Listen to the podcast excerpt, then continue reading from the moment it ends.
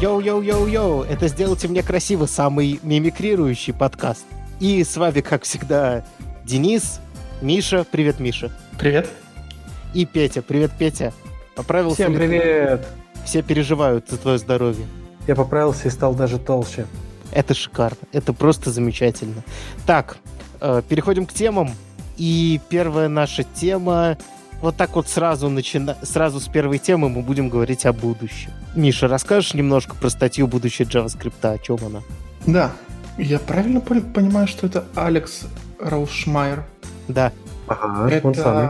Это, это, да, великая фигура в мире JavaScript. А, Аксель, да, Алекс сказал, ужас какой. А, поделился с нами своими рассуждениями о том, что может появиться в JavaScript. И здесь есть несколько пунктов, э, какие-то э, прямо мне кажется, что прямо это непременно должно появиться в JavaScript. Например? Это больше фантазии. Мне, например, кажется, что в JavaScript из рук вам плохо поставлена работа с числами, с вот этими всеми floating point. Ага. И поэтому, чтобы там производить какие-нибудь вычисления, нужно подключать что-нибудь внешнее из настоящих языков. Ну или там э, использовать библиотеку для подсчета денег, да, потому что там 0.1 плюс 0.2, все знают, что пойдет не так. Вот, ну это, например, какие-то вещи, да, действительно не помешало бы. А вот как ты относишься к BigInt, в принципе, к появлению его в JavaScript? А, что он может появиться? Угу. Мне кажется, в этом есть смысл. Ну, его можно эмулировать, конечно. А, можно делать это при помощи битовых операций, так как это делают во взрослых языках. И, наверное, те, кому надо, те так и делают те, кому нужно такие вот прямо огроменные числа складывать, вычитать и так далее.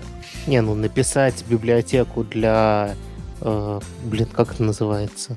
Какая-то арифметика. Я забыл, блин, у меня слово из головы вылез. Длинная Короче, арифметика. Да, длинная арифметика. Угу. Это задача на 20 минут для 11-классника, участвующего в Олимпиадах по программированию. То есть это не фокус. В одном известном подкасте часто говорят о бигенте, и обычно в контексте JSON, что очень, э, ну, мы знаем, что парсинг JSON весьма дорогая операция, и без вторжения в этот процесс кода на JavaScript, то есть это нативно реализованная вещь, и выдает она примитивы number, э, которые у нас ограничены. И вот людям там очень не хватает э, бигинтов, видите. Чтобы им сразу большое число возвращалось. Ну, в этом есть смысл. Почему. В этом Я есть смысл. Не понимаю, тебя... почему строка их не устраивает с числом. Дело в том, что тебе что-то приходит с сервера. Сервер себе сериализовал в json -чик. Числа там остаются числами в JSON. Ну, ты понимаешь, да, ход моих мыслей. И оно приходит, ты натравливаешь на это JSON парс, ну, то есть числа не в, не в кавычках, если совсем грубо говорить. И JSON парс просто падает. А вот переписывать JSON парс это уже не для слабонервных. Так что такой use case я вижу. Вообще говоря, э, JSON parse э, упадет еще, если на YAML его натравить, а JSON, э, как деталь его определения, изначально подразумевал, что это под множество JavaScript. И у нас в JavaScript бигинтов не было. Люди хотят нового, хотят чего-то, чего-то ненужного, может быть. Так что, не знаю. Но мне интересно, как вот потому что я увидел вот в этом небольшом кусочке в том, что я писал, читал про бигинты, нельзя напрямую написать consta равно и очень длинное число. Тебе нужно говорить что-то вроде begint и угу. это число.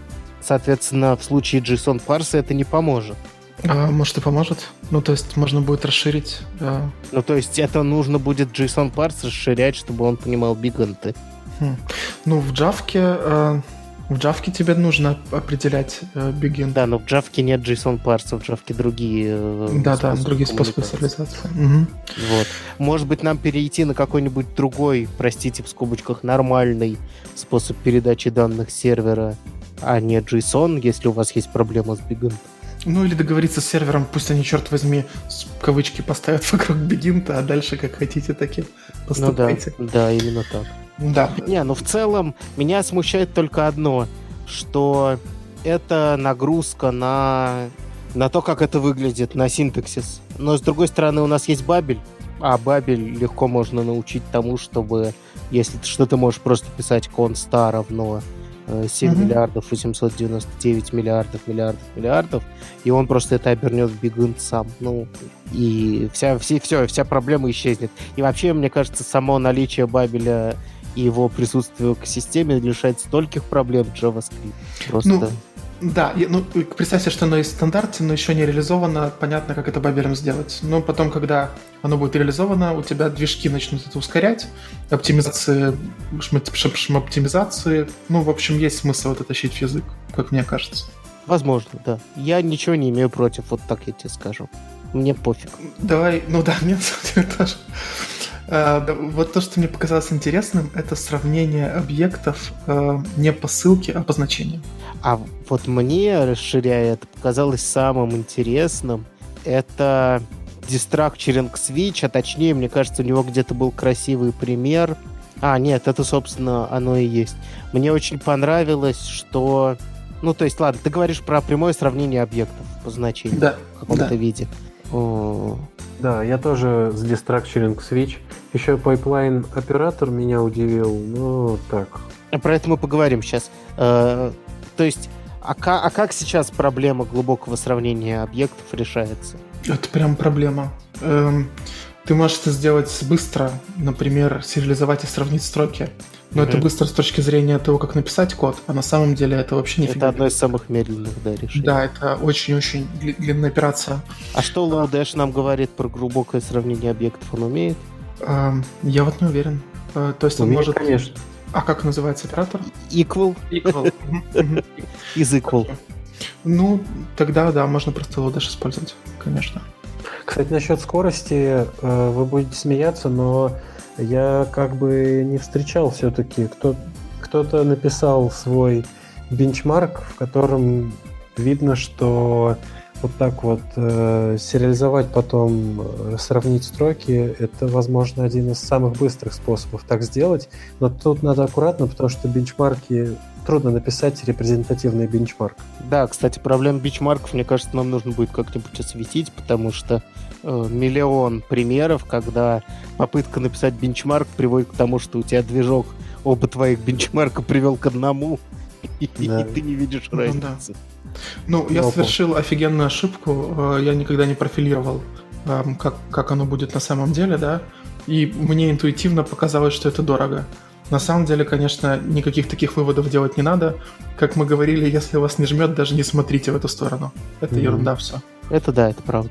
Давайте просто вслух произнесем, что автор статьи говорит о том, что могли бы появиться такие объекты, которые всегда будут э, сравниваться по значению. И он э, приводит пример такого синтаксиса, где объектный литерал предваряется символом октоторпа, решетки такой. Окта чего? Октоторп, так решетка называется. Окей. Ничего себе, я не знал. Прикольно. В прошлом подкасте мы ни одного нового слова не узнали, потому что Петя зашел. Слушай, наш, а... наш тезаурус. Скажи, а это мне все-таки непонятно из такой записи. Это объектный литерал, и мы создаем, или я могу какие-то уже ссылки на какие-то объекты поставить перед ними решетку, и все будет работать? Вообще не знаю. Я okay. так понял из его текста, что ты создаешь объекты, которые будут сравниваться в дальнейшем. Угу. То есть нужно сразу движку я сказать. И мне это очень не понравилось. Сразу это означает, что э, мы всегда должны иметь в виду, что это у нас. У нас появляется новый тип данных, правда? Да, и, по сути, это новый тип, я согласен, да. И э, мы всегда должны париться насчет того, а вот этот мы только что как сравнили, это как вообще сейчас было. Э, то есть мы перед этим должны в типах э, сравниваемых мы должны убедиться в этих типах. Я бы воспринял это более естественно, если бы в языке появилась операция глубокого сравнения, но автор не предлагает такую операцию, он предлагает именно новые типы данных. То есть, типа, octohrupal равно-равно бы сравнивало типа deep, deep equal. Ну, восклицательный знак равно-равно, ну, восклицательный да. знак. Причем это тоже под вопросом, но это бы мне больше понравилось. И тут еще какая, или там object equal сделать, да, и передать, ну, типа, статический метод. Ну да. Тут еще такая лабуда, что, как я понимаю, этот э, окта штуку можно положить в обычную переменную, и попередавав ее с функции в функцию, вообще забыть, кто есть кто, и сравнить тот, mm-hmm. который по значению, с тем, ну, который... Ну, давайте так, мы делаем выводы на основании двух примеров. Да, а, да. Но... Мы даже не пропозал видим, поэтому, скажем так, возможно, это плохо, возможно, это хорошо, и мне кажется, он все наши соображения подумал быстрее, чем мы. Я бы это обсуждал прям предметно, не на уровне нравится, не нравится. На уровне нравится, не нравится мы обсудили. Но на уровне более глубокой критики я бы уже, когда пропозал будет какой-то... Там, там есть драфт, можно пойти и посмотреть. Да, но мы не посмотрели, а рассуждаем на основании двух строк. Окей. Тут просто много текста, давайте мы его почитаем и в следующий раз расскажем пример. Вот. Или а, слушатели пусть идут и смотрят. Да, и в конце концов, в чем мы все должны? И вообще, слушатели, в конце концов, если вдруг вы скучаете без нашего подкаста, садитесь спокойно на креслице, втыкайте себе ушки, наушники в уши и просто сами что-то говорите, как будто это наш подкаст. Потому что, честно говоря, каждый раз вам записывать, ну, ну, это, ну, это привилегия, согласитесь. Это привилегия, возможность слышать наши голоса. Так, давайте, что вам еще понравилось из многочисленных предложений, описанных здесь? Мне вот Distract Switch понравился по интерфейсу. Мне кажется, это очень интересно выглядит. При том, что, мне кажется, уже сейчас можно это в Бабеле сделать. И я думаю, сделано, потому что Stage 1, этот пропозал, видимо, это есть в Бабеле. Значит, можно попробовать уже использовать это. Выглядит неплохо. Да, плагин наверняка есть. Он, конечно, ну, не в, не в общем, не в общей сборке, но наверняка есть. Давайте я произнесу вслух, что это напоминает паттерн матчинг, который есть в разных функциональных языках программирования. И сразу видно, что какой-нибудь алгебраический тип данных ответа какого-нибудь ресурса, вы сразу же матчите на предмет ошибок и принимаете дальше в коде решение на основании того, что вам пришло, например, в ответе бэкэнда. Ну, в общем, это, мне кажется, просто выглядит очень хорошо и понятно. Код прям хороший. Мне кажется, если то, на что ты смотришь, вдруг хорошо выглядит, скорее всего, за этим функциональные ноги. А, в частности, это можно сказать про Pipeline оператор. Pipeline оператор это оператор в Haskell, по-моему, это точка, если я ничего не путаю. И он есть действительно почти во всех функциональных языках. Это способ выполнить функцию с наименьшим приоритетом. Ну, то есть, понимаете, да, как это работает? За счет того, что у этого оператора становится самый маленький приоритет из всех вообще, по-моему, операторов, то всегда выполняется кусочек перед ним. И это способ реализовать вот эти скобки, раз, развернуть скобки в последовательную запись. Это может быть э, шаг э, к твоим любимым ленивым вычислениям? А, только подождите, только это наоборот. Только он действует наоборот. Это я все наврал. Потому что точка сохраняет все равно порядок, как при скобках. То есть это бы выглядело в Haskell как H. Ну вот у него H, потом G внутри H, потом F, а F уже X. Это выглядело бы как H.G.F.X. Или просто uh-huh. .F, потому что нет необходимости X туда передавать. Вот.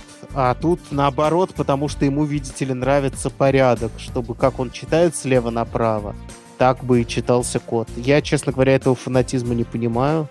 Мне кажется, совершенно нормально, когда у тебя справа... Ну, просто получается странно, если э, ты уберешь x из этого выражения. Вот вы, вы понимаете, про какую строчку я говорю? Да, да. Я говорю про строчку const y равно x, потом вот этот pipe оператор f, pipe оператор g, pipe оператор h. Если я уберу x из этого, то вообще-то это функция. Угу. Но чтобы выполнить функцию, я напишу y скобочка x, правильно? Но при этом тут в записи это x. Ну, ну да, есть, а не f. Да, это только ради, ну, Получается, мы, мы только ради того, чтобы прочитать это в случае сразу применения в правильном порядке, ввели оператор с обратным порядком, потому что, вообще-то говоря, иначе у, у нас, э, вот если мы напишем const y равно f, э, pipe, э, g, pipe, ну, pipe оператор h, а потом в следующей скобочке y от x, это будет очень контринтуитивно, потому что взрываться начнет слева а не справа. Да, я к этому примеру предъявлю свою частую претензию, что здесь не помешало бы назвать все идентификаторы какими-то осмысленными именами. Пусть это были бы воображаемая задача, но задача, за которой прослеживалась бы некоторая логика, и тогда э, порядок, за который агитирует Денис, был бы лучше в том плане, что каждое действие, выполняемое позже, стало бы довольно естественно на первое место. А вы понимаете, да, почему так э, происходит? Мне кажется, потому что они сделали этот символ похожий на букву П. То есть вертикальный пайп и угловая скобочка, я вижу в них букву П, а так как скобочка в ту сторону, то и читать надо слева направо. Нет, мне кажется, они назвали пайплайн, потому что как бы похоже на... Ну, они в целом, видимо, за императивный подход, и тут как бы есть действие. Отправить аргумент сначала сюда, потом отправить аргу... результат сюда. И есть вот, видите ли, поток, пайплайн. Ну да, как... Ну, как... есть просто в F...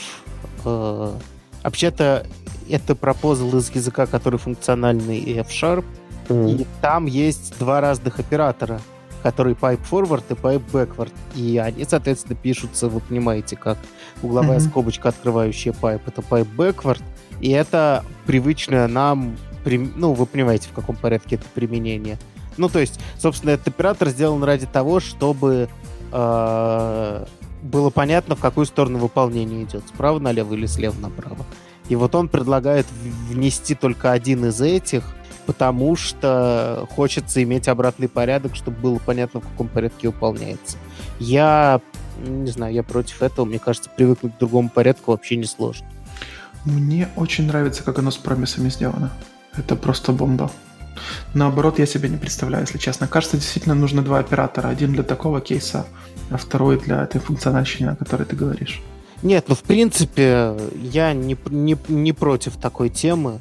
Просто есть функциональные способы записать то же самое, например, вот тот же самый flow right, да, как он называется. Вот просто ты скобочки ставишь до и запятые после. Ну, то есть разница не особая. Так уже, так уже примерно так уже можно писать а, без новой конструкции. Вот. А если учесть, что она немножко похожа на pattern matching из некоторых языков, мне она вообще не нравится. Вот. Но это мое личное, личная заморочка с пайплейнами. Так, что у нас еще есть интересного? Ну, мы обсуждали уже эм, conditional chaining. Угу. Это, видимо, во многих головах проявилось. Да, он как-то к этому так, это так описал, э, что удивительно, но этого многие хотят.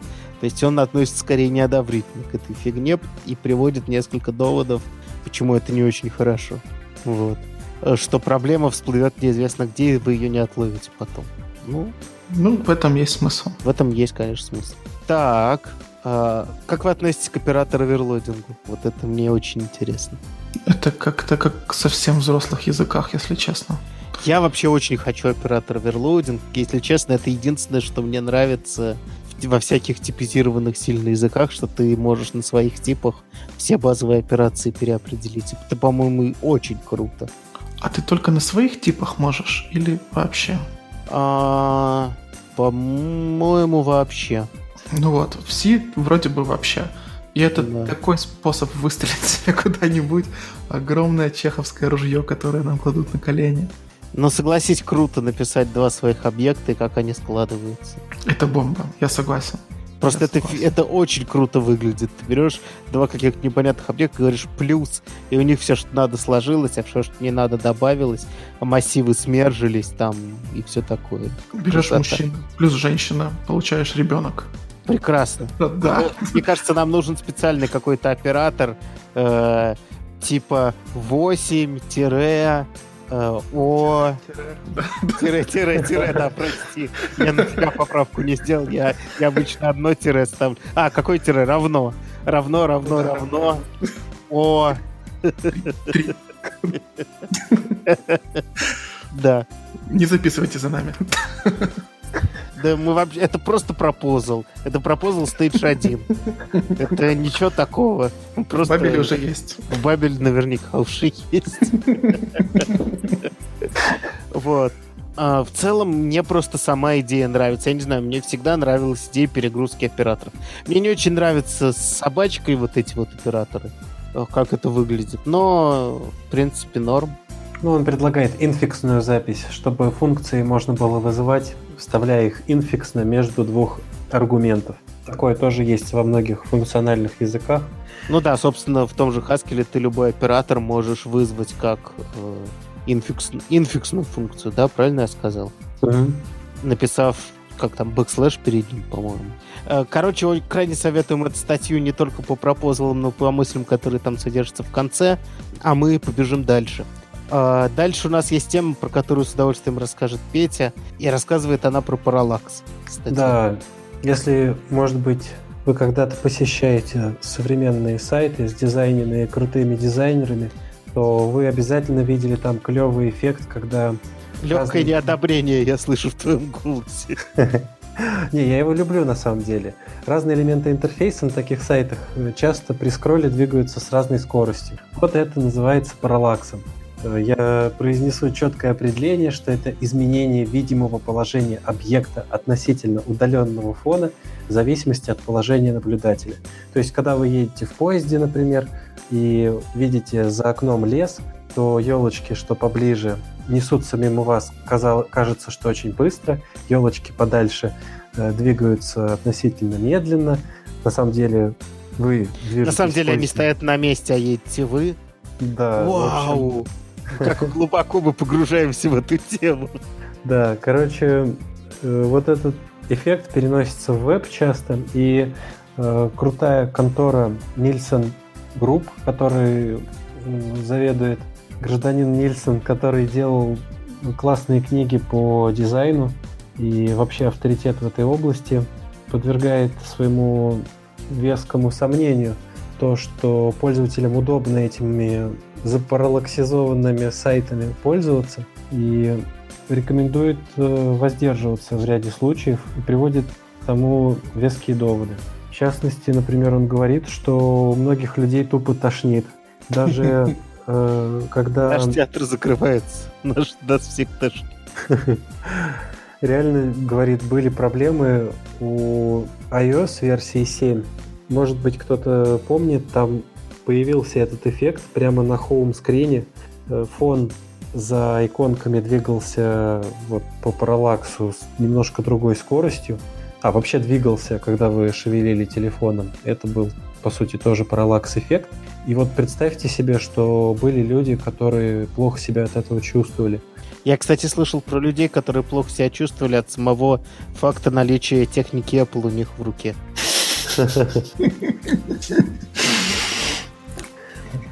Так, людей тошнит, что еще? Еще из-за вот этого эффекта часто очень анимируют даже текстовые блоки, ну и это разумно и нормально. Только проследите, пожалуйста, чтобы ваши текстовые блоки двигались достаточно медленно, чтобы их можно было успеть прочитать, потому что автор сталкивался с ресурсами, где э, просто блоки текста скакали по экрану так быстро, что пользователи вообще не, даже не успевали понять, что происходит. Ну да, часто не учитывается, что скроллить некоторые люди скроллят очень быстро. Mm-hmm. Вот, а дизайнеры обычно все отмеряют потому, как они сами и их друзья пользуются сайтами. И вообще рекомендует автор э, предлагать пользователям чекпоинты, такие с якоря, ссылки, э, пройдя по которым они смогут воспринять весь этот контент в нормальном режиме, угу. как им самим удобно, и не полагаться на то, что все будут э, скроллить сайт так, как вы рассчитываете. Еще он говорит, что люди вообще-то не в таком уж восторге от параллакса, как считают сами дизайнеры. Это, по-моему, довольно забавно. Mm. Кажется, Лично дизайнеры... Очень... Да, прости. Лично я очень люблю этот эффект и вообще люблю э, до жути э, необычные сайты, которые сразу открываются на середине скролла, и я могу двигаться и в будущее, и в прошлое. Люблю сайты, которые двигаются справа налево, но просто зная пользователей, я знаю, что они хотели бы видеть что-то простое, предельно понятное, и изучать ваш очень оригинальный сайт часто людям не досуг. Я, да, я хотел сказать, что, кажется, дизайнеры начали подозревать в этом, и что там, если года 4 назад каждый второй был с параллаксом, jQuery плагины были на расхват, то сейчас такого все меньше. плагины! Четыре года назад, ну, ну. А что Четыре года назад. Да-да. Все быстро меняется, Денис. Вот. Э, то сейчас этого все меньше, но в принципе для какого-то лендинга, когда тебе нужно там показать, это все еще уместно, можно использовать, ну, со всеми оговорками, которые говорил Петя. Возможно, стоит еще дать пользователю выбрать вообще, хочет он этого или нет. Какой-нибудь переключатель.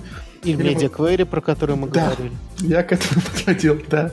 Есть э, вот Reduce Motion, э, прекрасный MediaQuery. Да, Петь, ты, может быть, не знаешь, потому что это было в подкасте без тебя, но есть такие MediaQuery на Reduce Motion, которые можно использовать. Ок. Вот. Так что, так что да, давайте пользователям выбор. Вот, ну то есть э, основная проблема в том, что с этим перебарщивают, не учитывают разные use cases использования, и иногда контент страдает. А и общий его point в том, чтобы не делать этого на сайтах, где важен контент, или делать это в очень неважных для контента вещах, вроде свистелок и перделок, подчеркивающих что-то или что-то еще делающих, но не отображающих важные подписи или что-то еще. И в конце концов, действительно, если у вас лендинг, в лендинге можно все делать. А, а, ну, с оговорками на то, что людей тошнит. Вот. Ну, то есть не стоит в лендинге демонстрировать, например, как вы э, встаете с утра и залпом выпиваете бутылку водки. От этого многих людей тошнит. Особенно не стоит этого делать с параллакс-эффектом, потому что от этого еще больше людей будет тошнить. Вот. Но... Я себе учетом... придумал Pet Project. С учетом всех этих оговорок, не на контентных сайтах параллакс вполне себе допустим на контентных сайтах лучше сконцентрироваться на более аскетичной и инфодизайне, а не... Как этот дизайн называется, который э, visual, типа... Э, блин, забыл. Ну, короче, не на, не на дизайне, который используется в лендингах, а на дизайне, который используется в скучных сайтах вроде поисковой выдачи Гугла, которая скучна до невероятности, но функциональна. Идем дальше? С удовольствием. Миша, расскажи, почему то, что Play Store андроидовский теперь при, принимает прогрессивные веб-приложения, это big deal, по твоему мнению? Это огромнейший big deal, потому что скоро мобильные разработчики будут вообще не нужны. И все сможем делать мы даже без магомерского React Native или чего-то такого. Можно будет ничего не учить и брать деньги за приложение. Господа, ну это ли не прекрасно? То есть ты хочешь сказать, что ты теперь распространяешь свое привилегированное мнение еще и на мобильных разработчиков. Теперь и они не нужны, а нужен только JavaScript разработчик. Нет, PWA можно делать, ну, почти только использовать CSS. Там чуть-чуть нужно, чуть-чуть. А там JavaScript слов... можно использовать или нет? Э, Расскажи, нужно. что это вообще. Нужно. Да, в двух словах.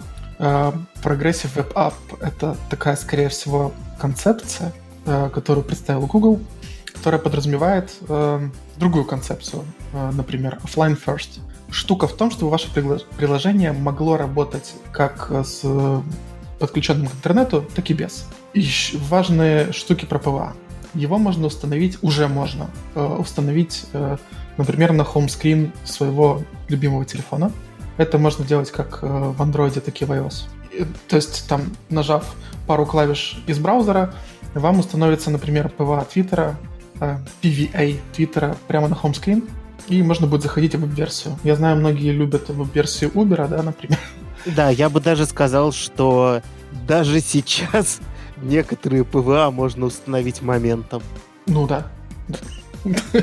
Мимо тебя прошла шутка, да? Да, да, нет, я, я понял моментом. Окей, окей.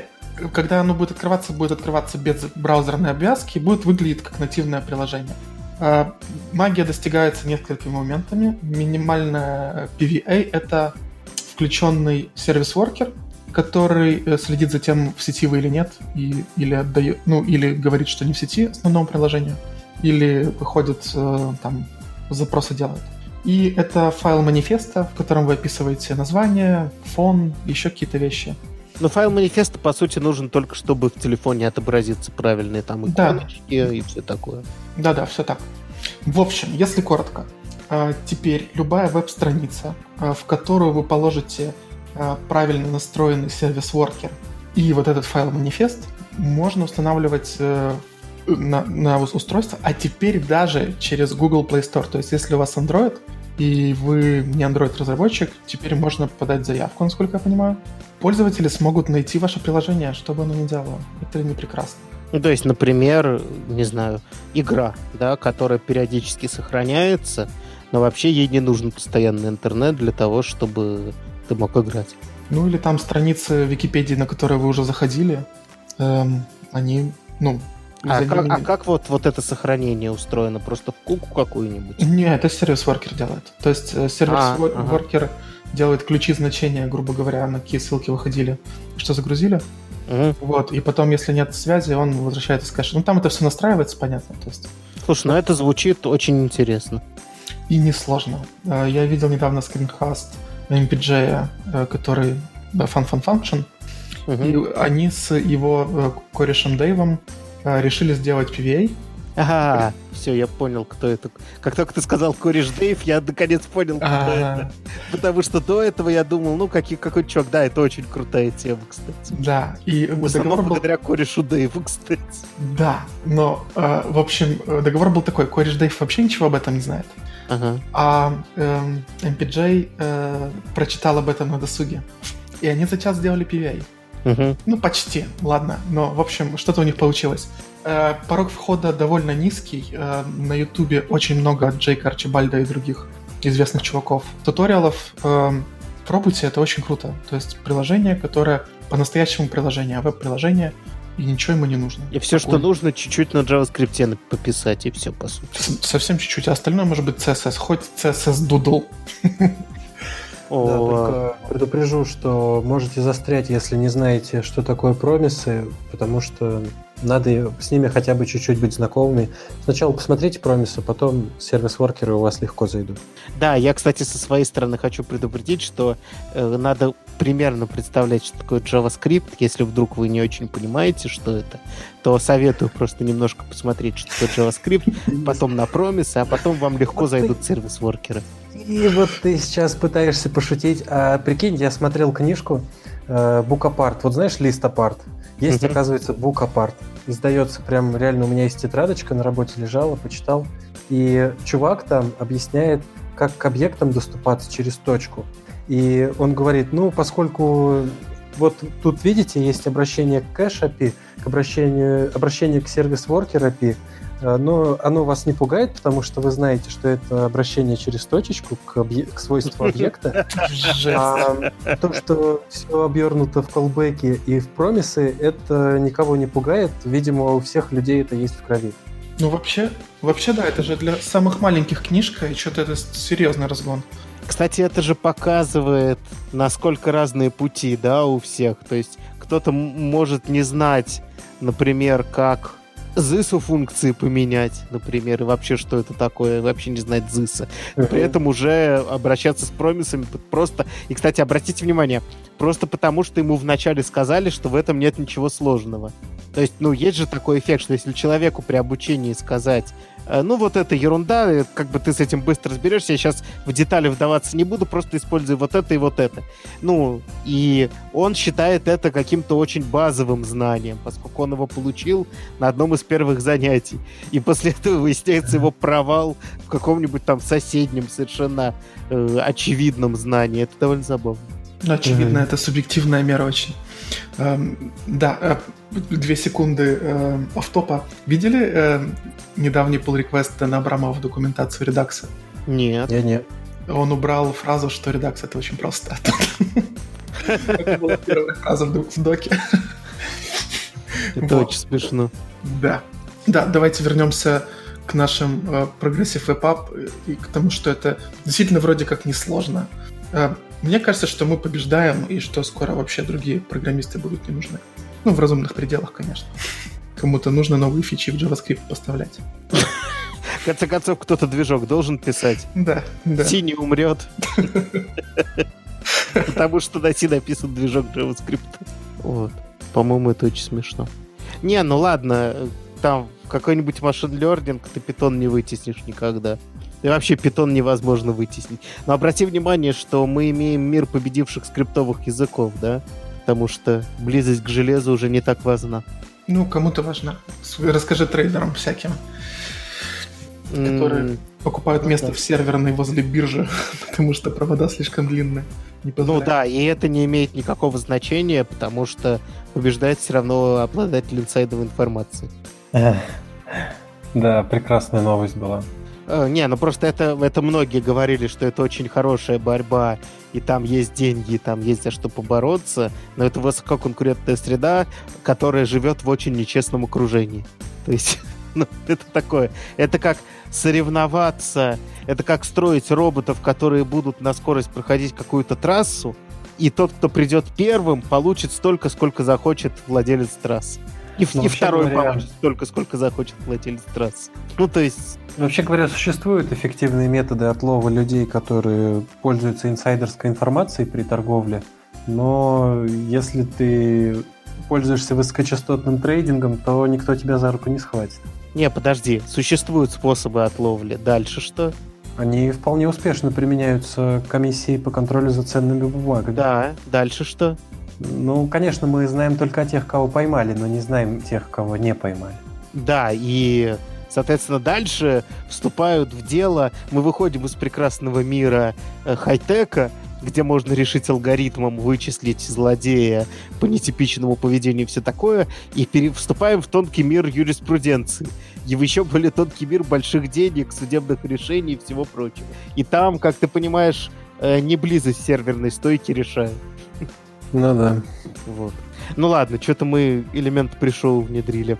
Давайте дальше про исключительно фронтенд и про... О, у нас дальше очень воодушевляющая тема, между прочим тема такая. А сколько, кстати, выходит наш подкаст? Нет, 100 дней еще не выходит. А жаль. А, в общем, тут целая серия разных ссылок про то, что э, существует план, который называется 100 Days of... Э, 100 Days of Code. Очень смешно. Ну, так говорят, да, по-русски, к сожалению. 100 Days, days of Code. Про то, что за 100 дней по часу в день, как я понимаю, подход. Ну, давайте считать по несколько часов в день. Можно с нуля научиться фронтенду и получить работу джуниора где-нибудь, уже начать зарабатывать деньги за три месяца. Во-первых, что вы думаете по поводу самого факта, что в вашей профессии можно научиться за 100 дней? Петя? Меня этот факт восхищает. Я уверен, что трудолюбивый и умный человек освоит мою профессию за 100 дней. Другое дело, что требование кажется вызывающим своей простотой, но я думаю, далеко не все достаточно дисциплинированы даже для 100 дней практики. Не, ну вообще это, это очень много. Я вот не способен на это, я вам честно скажу. Я точно, у меня было и тысячи дней, когда я каждый день кодил, а, и мне кажется, может быть, даже и сильно больше, поскольку, мне кажется, я не помню дней, чтобы я не кодил за последнее время. Но э, я бы не смог придерживаться плана, я на это не способен. Поэтому я уважаю любого чувака, который просто хотя бы прошел эту программу. Это уже показывает усидчивость, поэтому э, если ты 100 дней способен уделять по плану, и по сути каждый, каждый день ты сталкиваешься с чем-то новым, и трудолюбиво с этим разбираешься, мне кажется, по одного прохождения этого курса достаточно, чтобы я взял джуниора. Просто сходу потому что у тебя есть желание, у тебя есть усидчивость, у тебя есть уже базовые знания. Я согласен на сто процентов. Это самое важное в джуниоре — это горящие глаза. Умеет ли он колить или оплавить? Двенадцатый вопрос. А то, что там есть усидчивость, есть желание и есть интерес, но ты без интереса не будешь 100 дней, вот одно и то же, вот это вот. Ну, ну да, да, безусловно. Это, это самое важное качество в джуниоре, и да, ко мне бы в команду тоже аж бегом. Изи сам по себе учебный план, вот конкретно 100 дней я очень внимательно не смотрел. А, нет, я смотрел все. Э, меня несколько удивил порядок, в котором некоторые вещи рассказываются, но в принципе количество дней и порядок хороший. И если кто-то вдруг слушает подкаст про фронтенд, не зная вообще фронтенд, и боясь его, то ну, за три месяца реально выучить фронтенд на базовом уровне, чтобы пойти, чтобы зарабатывать этим начать. Причем зарабатывать не 10 тысяч э, рублей в месяц, а раз в 5 точно больше. Да, то, да. А то, а то и в 10. Ну, вы со своими московскими этими вот. А в смысле, как будто тебе нужно присутствовать сейчас где-то физически? Ну да, но первая работа лучше присутствовать, лучше общаться с коллегами. Ну, с точки зрения общения, да, я согласен. Да, то есть, э, если желание э, стать разработчиком, если вы умеете только чуть-чуть чего-то, а нужно нахвататься со всех сторон. Вполне реальная программа, мне тоже очень понравилась. А, я думаю, что можно, да, не умереть с голоду на первую зарплату. Да, плюс еще я видел, э, и там по ссылке статьи этой есть просто план, он не разложен по дням, но это некоторый порядок, в котором ты можешь изучать вещи, не привязываясь к дням. Такой roadmap изучения современного фронтенда. Он тоже очень толковый, там все по порядку разложено, тоже дадим ссылку. Ну и есть куча историй успеха от людей э, абсолютно разных, и причем совершенно без э, опыта вообще в компьютер сайенс. То есть, от, причем вот в частности, то, что я внимательно прочитал, это 30-летний чувак э, без э, опыта вообще. Ну, то есть он чуть-чуть что-то когда-то пробовал, но, в общем, по сути, с нуля прошел, обучился и нашел работу. По-моему, это очень круто. И, по-моему, вот эта тема, вот конкретно вот эти истории, э, вот эти планы, усилия, которые прикладывают э, разного цвета, разного пола люди, потому чтобы новички приходили в профессию и становились профессионалами, зарабатывали этим деньги, э, несколько дискредитирует то, что мы обсуждали в, э, в пришоу, что сужаются способы входа в профессию. Мне кажется, они только расширяются. И, например, можно сказать много хороших слов про HTML Academy российская, угу. потому что да. они очень многим людям послужили хорошим стартом.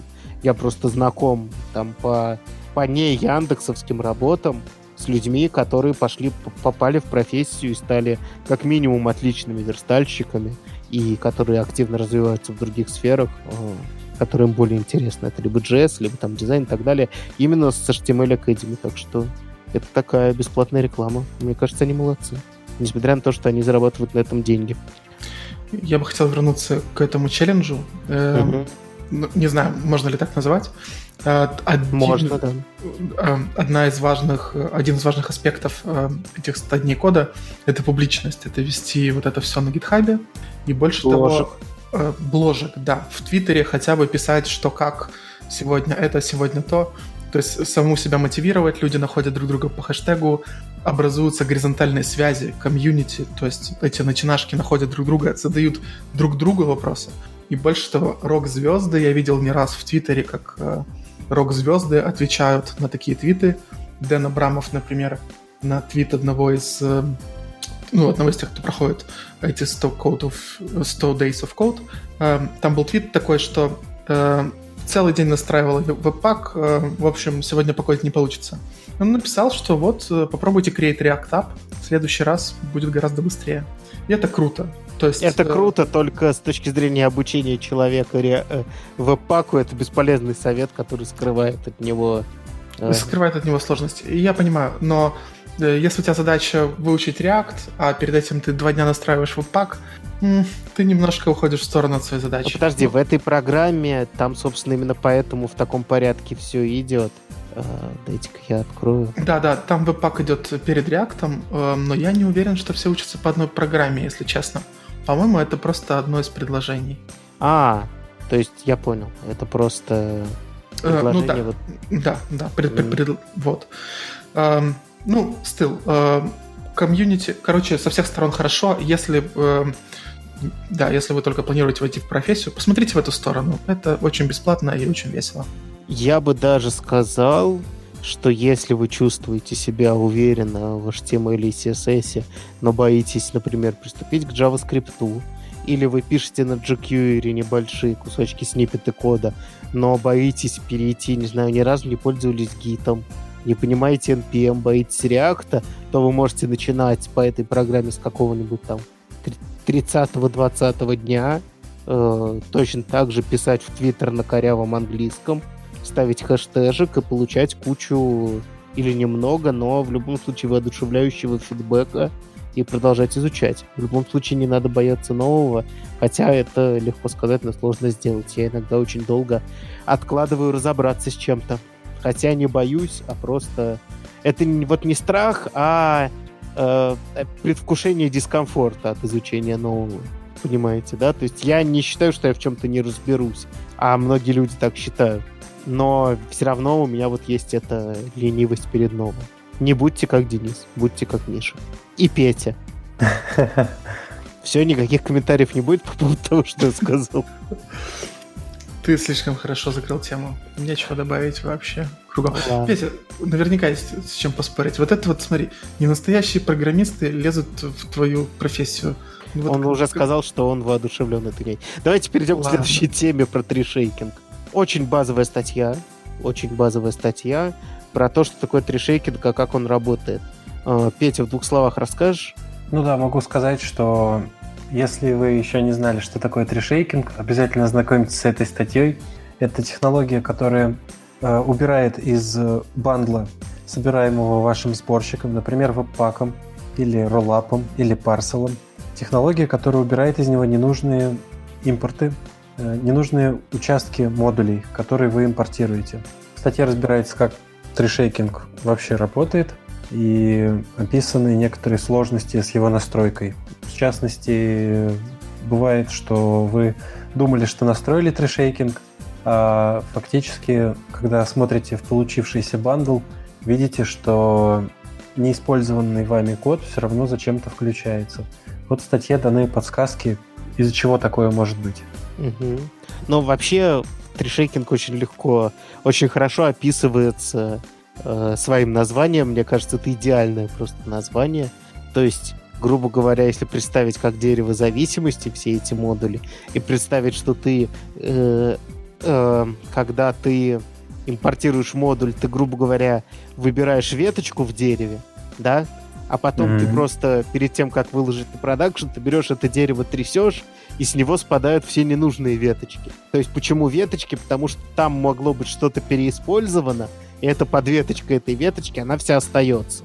Но это не совсем правильно, потому что ты мог потом... За... Ну, понимаете, эта аналогия в какой-то момент перестает работать, но в принципе это очень прикольно. Действительно, три шейки. То есть ты трясешь, и все лишнее отпадает. Остается только то, что надо.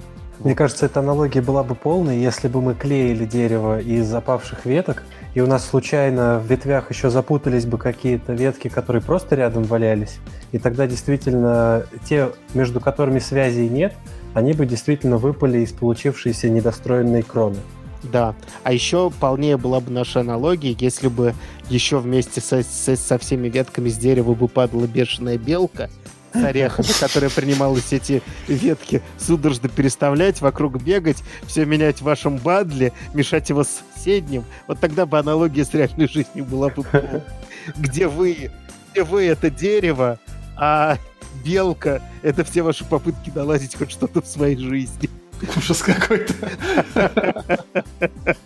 Белка с дерева упала, а лаудаж, где был, там и остался, и все еще весит 50 мегабайт.